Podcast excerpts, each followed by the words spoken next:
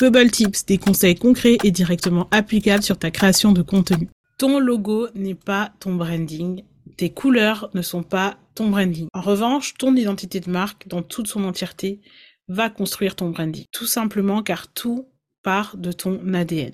Ton ADN, c'est quoi? C'est les valeurs de ta marque, c'est sa mission au quotidien, les actions que tu mets en place au quotidien, c'est sa vision, c'est-à-dire quel changement elle souhaite apporter dans le futur, en gros comment elle change le monde de demain. Et c'est vraiment à partir de cet ADN que va se dessiner ton identité visuelle, ton logo, tes palettes de couleurs, tes typographies, etc. Et le ton de ta marque, c'est-à-dire sa personnalité. En fait, pour résumer, c'est un petit peu à partir de cet ADN que tu dois décider comment va s'habiller ta marque, c'est-à-dire la partie visuelle, et comment elle va parler, c'est le ton.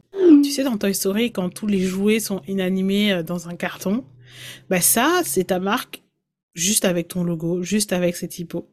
Elle a un beau chapeau, elle a de belles couleurs sur son pantalon, elle a une belle chemise, mais elle reste sans âme.